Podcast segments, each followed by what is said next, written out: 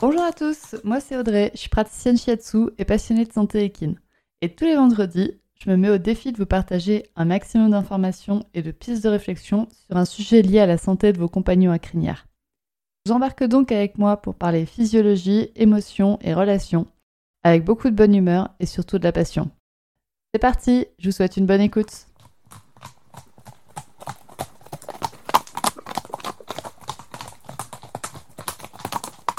Bonjour à toutes et bienvenue dans ce nouvel épisode du podcast Murmuréquin. Je me suis rendu compte quand j'ai regardé toute la liste des épisodes que j'avais jamais fait d'épisode sur un sujet qui me touche particulièrement, c'est le sujet du stress. Donc le sujet du stress, on va dire chez nos chevaux. Le sujet du stress chez les humains, je vais pas m'en préoccuper ici. Si vous en avez besoin et envie, il y a toujours l'épisode sur la santé mentale. Vous avez le lien en description euh, de cet épisode. Et comme ça, vous pouvez retrouver toutes les informations que vous voulez sur la santé mentale des humains. Mais là, on va parler du stress chez les chevaux. Premièrement, donc, qu'est-ce que c'est que le stress? Le stress, c'est une série de réactions en chaîne, donc des réactions hormonales, qui sont un phénomène d'adaptation du corps permettre au corps de réagir à notre environnement. Donc en fait, le stress, c'est une réaction interne causée par un stimuli extérieur. Le stress, c'est ce qui permet au cheval en fait de rester en vie, c'est ce qui lui permet de bouger correctement, c'est ce qui lui permet de fuir, c'est aussi ce qui lui permet de se battre si des fois il en a besoin.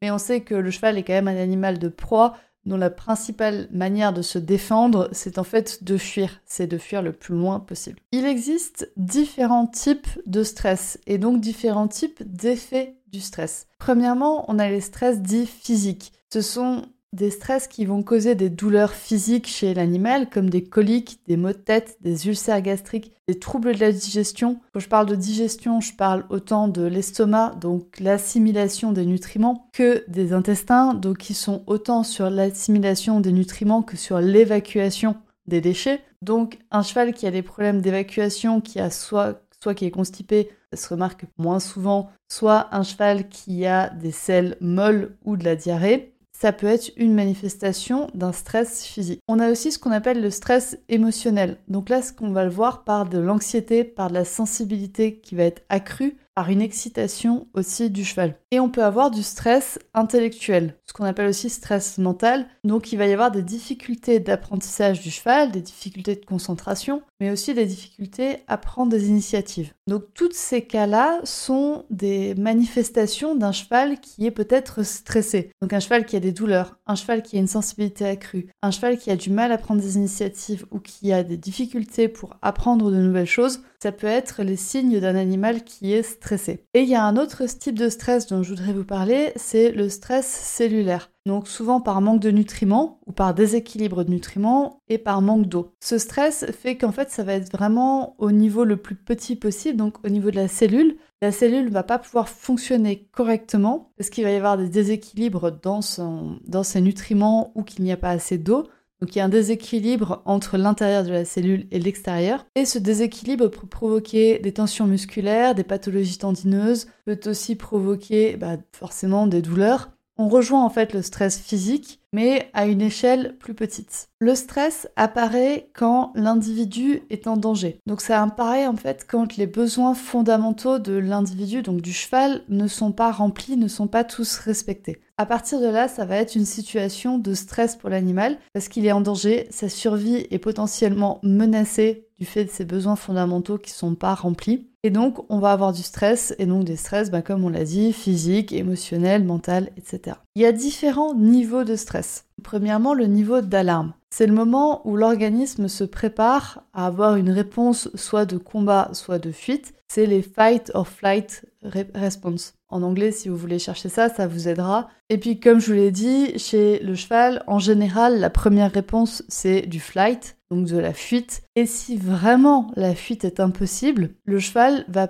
potentiellement passer en mode fight, donc en mode combat. Mais c'est quand même assez rare chez les chevaux, ils ont quand même tendance à fuir beaucoup plus qu'à attaquer. Et qu'est-ce qui se passe donc au premier niveau de stress? Il y a des hormones, les catécholamines, qui sont sécrétées par l'organisme. Et donc elles sont sécrétées quand il y a un impact extérieur. Quand il y a un stimuli extérieur de menace de l'animal, le corps va sécréter ces hormones qui vont avoir comme rôle d'augmenter la fréquence cardiaque, la tension artérielle, le niveau de vigilance, la température corporelle. Donc ça va augmenter toutes les fonctions du corps qui vont permettre à l'animal bah, soit de fuir, soit de combattre. Et quand en fait il va y avoir cette augmentation des capacités de l'animal à fuir ou à se battre, il va y avoir du coup en miroir une diminution de ses capacités à réfléchir. Il va y avoir une diminution de toutes les fonctions qui ne sont pas essentielles à la fuite ou au combat. Donc les fonctions cérébrales sont grandement diminuées. Les fonctions aussi d'assimilation de la nourriture sont grandement diminuées dans, ce premier niveau de stress qui est l'alarme. Donc le cheval va moins bien assimiler les nutriments et va moins bien réfléchir aussi. Par contre, vu que la fréquence cardiaque augmente, la tension artérielle augmente aussi, donc les muscles sont mieux irrigués. Donc en fait, c'est le moment là où la force physique de l'animal va augmenter, on va dire, parce que ses muscles sont mieux irrigués. Tout son corps se prépare à faire un effort physique plus intense. Ensuite, le deuxième niveau de stress, c'est le niveau de résistance. Donc là, il y a un deuxième groupe d'hormones qui va rentrer en jeu, c'est les glucocorticoïdes, et eux, ils vont avoir comme rôle d'augmenter le taux de sucre dans le sang pour apporter l'énergie nécessaire aux muscles, au cœur, pour maintenir un niveau constant de glucose. Donc on voit qu'on a passé cette étape d'augmentation des capacités et maintenant on est sur une étape de maintien des capacités et de maintien dans un niveau haut de ses capacités de fuite ou de combat. Les glucocorticoïdes sont normalement autorégulés par le corps. C'est-à-dire qu'il y a des récepteurs cellulaires qui vont remarquer qu'il y a des glucocorticoïdes et quand il y en a trop, vont renvoyer un message au cerveau qui va rediminuer un petit peu le niveau de glucocorticoïdes. Mais dans le troisième niveau de stress, qui est le niveau d'épuisement, l'autorégulation devient inefficace. Donc l'organisme est en constante surstimulation. Le, le taux de sucre dans le sang reste haut, l'énergie apportée aux muscles reste haute, l'énergie apportée au cœur, qui est un muscle, également reste haute, et donc toutes les fonctions cérébrales, les fonctions secondaires, elles restent basses. Elles restent au niveau minimum pour que le corps puisse fonctionner. Vous comprenez bien qu'une surstimulation des fonctions de combat ou de fuite ne sont pas bénéfiques pour l'individu et vont causer une fatigue à long terme. Alors quand je parle de fatigue, je parle aussi pour les humains, hein. donc euh, c'est ce qui arrive quand vous êtes stressé en continu. Et un stress chronique modifierait durablement le mode d'expression des gènes, c'est-à-dire l'épigénétique. Donc l'animal qui est stressé de manière chronique, ce qui va se passer, c'est qu'en fait le niveau d'alarme va être de plus en plus court, va être de plus en plus réactif, le corps va savoir ce qui se passe et donc le corps va réagir de plus en plus vite. On est bien d'accord? Un niveau de stress faible, de manière peu prolongée, c'est bénéfique pour l'animal. C'est-à-dire qu'il va y avoir une augmentation de la fréquence cardiaque, une augmentation de la tension artérielle, une augmentation du niveau de vigilance, une augmentation de la température corporelle. Tout ça permet au corps de l'animal de mieux fonctionner, d'être plus athlétique et d'augmenter ses capacités physiques. Donc, en niveau de stress léger, l'animal va être capable de faire des prouesses sportives plus intenses, plus fortes, plus hautes, plus, plus, plus, voilà, va être capable de faire plus de choses. Le risque de méfait pour l'organisme est vraiment quand le niveau de stress redescend peu, parce que bah, l'animal réfléchit moins. Donc il y a vraiment besoin de ces alternances de phases de stress léger et de repos qui est bénéfique pour la concentration, qui est bénéfique pour le fonctionnement cérébral, pour que l'animal puisse apprendre de manière constructive, de manière fluide et de manière pérenne. Donc un peu de stress, c'est bien. Beaucoup de stress, ou un peu de stress, mais beaucoup trop souvent, va être néfaste pour l'organisme. Et donc, comme je vous l'ai dit, le stress, quand il devient chronique, on va avoir une modification de l'expression des gènes et donc on peut avoir un stress qui persiste même après la disparition des causes. Admettons que votre cheval ait vécu dans un environnement stressant une grande partie de sa vie. On sait rien, peut-être euh, qu'il a vécu dans un box avec beaucoup de monde qui passait, avec euh,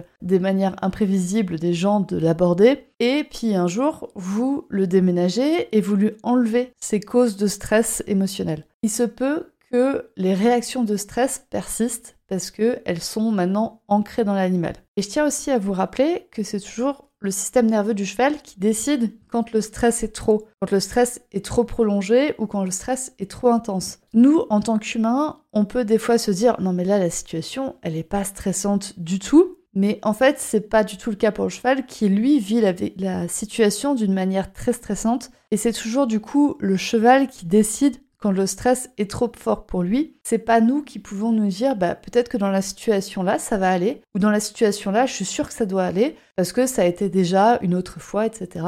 On n'a pas toutes les cartes en main pour décider d'une est-ce qu'une situation est stressante ou pas. C'est vraiment le cheval qui doit décider et il y a trop de paramètres en compte pour que nous, on puisse décider si une situation est stressante ou pas. Donc c'est vraiment important de savoir lire les signaux de stress pour votre cheval pour savoir quand est-ce que la situation est trop stressante pour lui et pour essayer de diminuer ce niveau de stress et permettre à l'animal d'emmagasiner de l'expérience et d'apprendre de ces situations légèrement stressantes. Donc du coup, comment on fait si le, stress peut persister même après la disparition des causes? Bah, Déjà, la première chose à faire, c'est de faire disparaître les causes. Donc de répondre aux besoins fondamentaux du cheval, à savoir une nourriture en quantité suffisante et sur une durée de temps aussi suffisante. En parlant de nourriture, je parle aussi d'eau, donc il faut qu'il y ait de l'eau à volonté et de bonne qualité. Il faut que l'animal ait accès à des congénères qui sont, qui sont indispensables pour être dans un état de stress relativement bas. Il faut que l'animal ait accès à des zones de confort, c'est-à-dire des zones où il peut se coucher, des zones où il peut se reposer. Et avec cette notion de confort, on a la notion de sécurité. Il faut que l'animal se sente en sécurité dans son environnement. Et là encore, c'est pas nous, humains, qui pouvons décider si l'environnement est sécuritaire pour le cheval ou pas.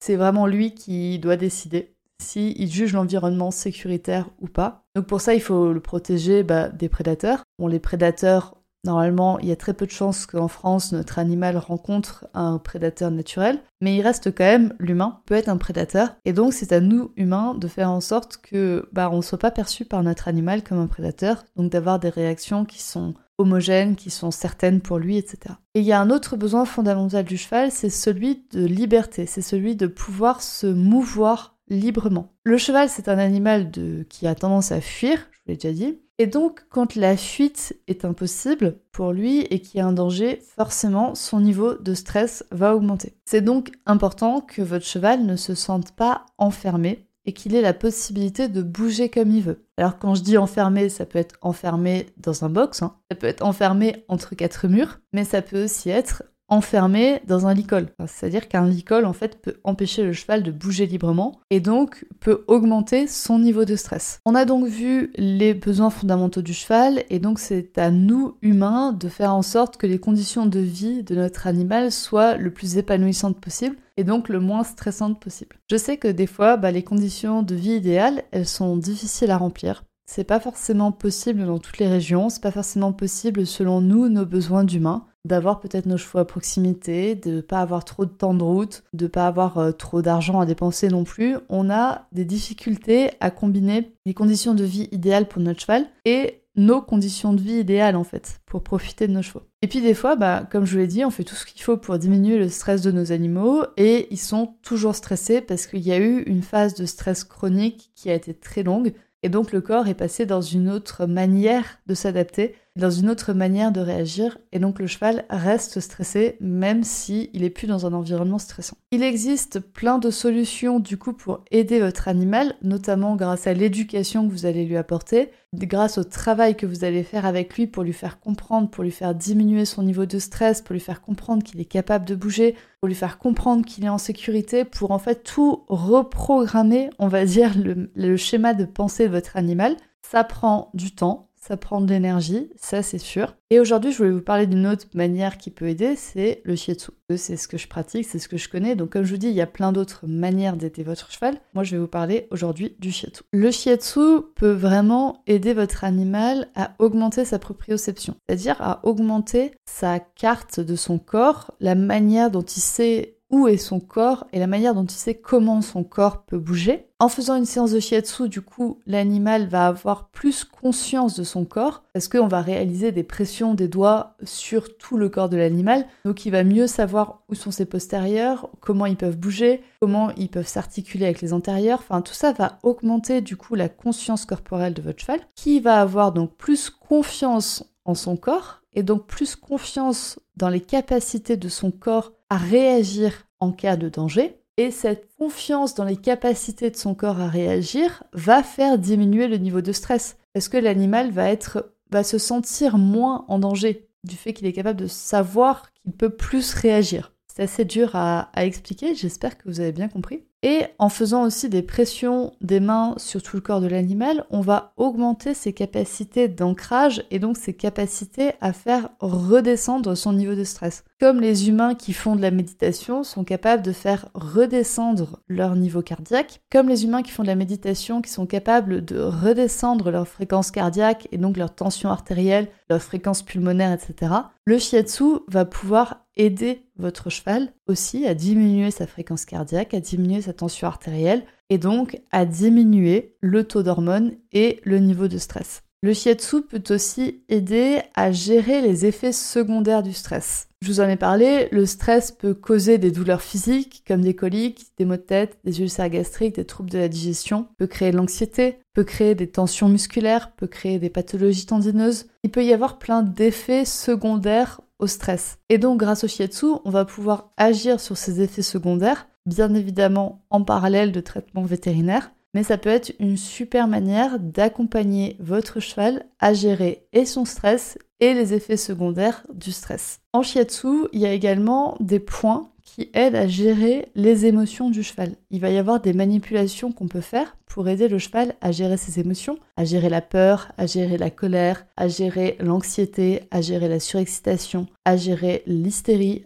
à, gérer la tristesse, à gérer plein de choses. Donc il va y avoir à gérer plein d'émotions. On peut donc agir sur ces points lors des séances de shiatsu, ce qui va pouvoir aider votre cheval à se sentir mieux. La plupart de ces points sont situés au niveau de l'insertion des côtes de votre cheval. Donc si vous avez envie de pouvoir aider votre cheval à mieux gérer son stress et à mieux gérer ses émotions, vous pouvez totalement masser cette zone pour bah, l'aider à diminuer son stress émotionnel. Donc je vous le répète, la zone c'est au niveau de l'insertion des côtes de votre cheval. Et donc vous pouvez le masser, même si ce ne sera pas du shiatsu que vous faites, ce sera des massages, ce sera des gratouilles, ce sera du pensage, ce sera de la palpation, ce sera ce que vous voulez, ce que vous pouvez. Et donc au niveau de l'insertion des côtes, en manipulant cette zone, vous allez pouvoir aider votre cheval à mieux gérer ses émotions et à mieux gérer son stress. Et donc si vous voulez une séance de shiatsu pour aider votre cheval à mieux gérer son stress, je me déplace en Ile-de-France, je me déplace aussi en Savoie et en Belgique sur des tournées régulières et je peux organiser des tournées un peu partout en France si vous en avez besoin et s'il y a assez de personnes qui sont disponibles.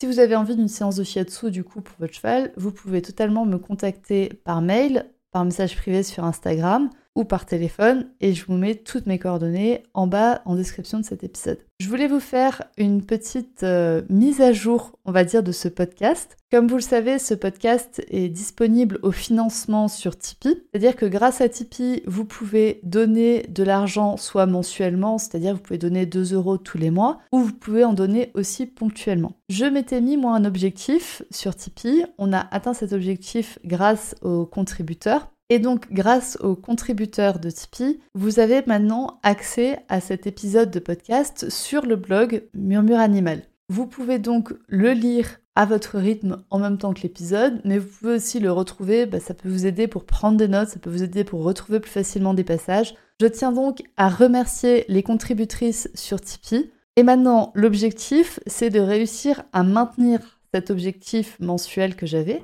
et de pourquoi pas continuer à développer le financement sur Tipeee et donc pouvoir continuer à développer le podcast et donc grâce à ça de pouvoir aider plus de chevaux à être mieux dans leurs sabots et plus de cavaliers à vivre mieux avec leur cheval. Donc si vous avez envie de contribuer à l'expansion du bien-être équin grâce à un podcast indépendant et maintenant grâce à un blog, vous pouvez le faire sur Tipeee. Vous retrouverez les liens en description de cet épisode. N'hésitez pas aussi à venir me les demander par message privé sur Instagram, je vous les transmettrai bien volontiers. Et encore une fois, merci aux contributrices, c'est grâce à vous qu'on en est là aujourd'hui, c'est grâce à vous que ce podcast continue. Merci beaucoup et je vous dis à toutes à très bientôt. Bonne journée et voilà, c'est la fin de cet épisode du podcast Murmuréquin. J'espère que cet épisode vous a plu. Si c'est le cas, n'hésitez pas à venir me le dire sur Instagram ou par mail. Vous pouvez aussi partager l'épisode à une personne qui veut en apprendre plus sur les chevaux. Et si vous avez envie de soutenir un média qui a comme ambition de propager le savoir au plus grand nombre et ainsi d'améliorer la vie de nos compagnons à crinière, vous pouvez le faire dès aujourd'hui en faisant un don sur le compte Tipeee du podcast Murmurica. Je vous laisse donc le lien de mon compte Tipeee dans la description de cet épisode et je vous remercie au plus profond de mon cœur si vous m'aidez dans le projet fou de ce podcast qui est de rendre le savoir équin toujours plus accessible pour tout le monde. On se retrouve vendredi prochain pour un nouvel épisode. À bientôt!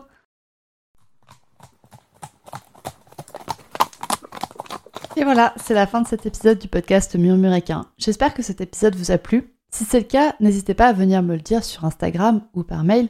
Vous pouvez aussi partager l'épisode à une personne qui veut en apprendre plus sur les chevaux. Et si vous avez envie de soutenir un média qui a comme ambition de propager le savoir au plus grand nombre et ainsi d'améliorer la vie de nos compagnons à crinière, vous pouvez le faire dès aujourd'hui en faisant un don sur le compte Tipeee du podcast Murmurica. Je vous laisse donc le lien de mon compte Tipeee dans la description de cet épisode et je vous remercie au plus profond de mon cœur si vous m'aidez dans le projet fou de ce podcast qui est de rendre le savoir équin toujours plus accessible pour tout le monde. On se retrouve vendredi prochain pour un nouvel épisode. À bientôt!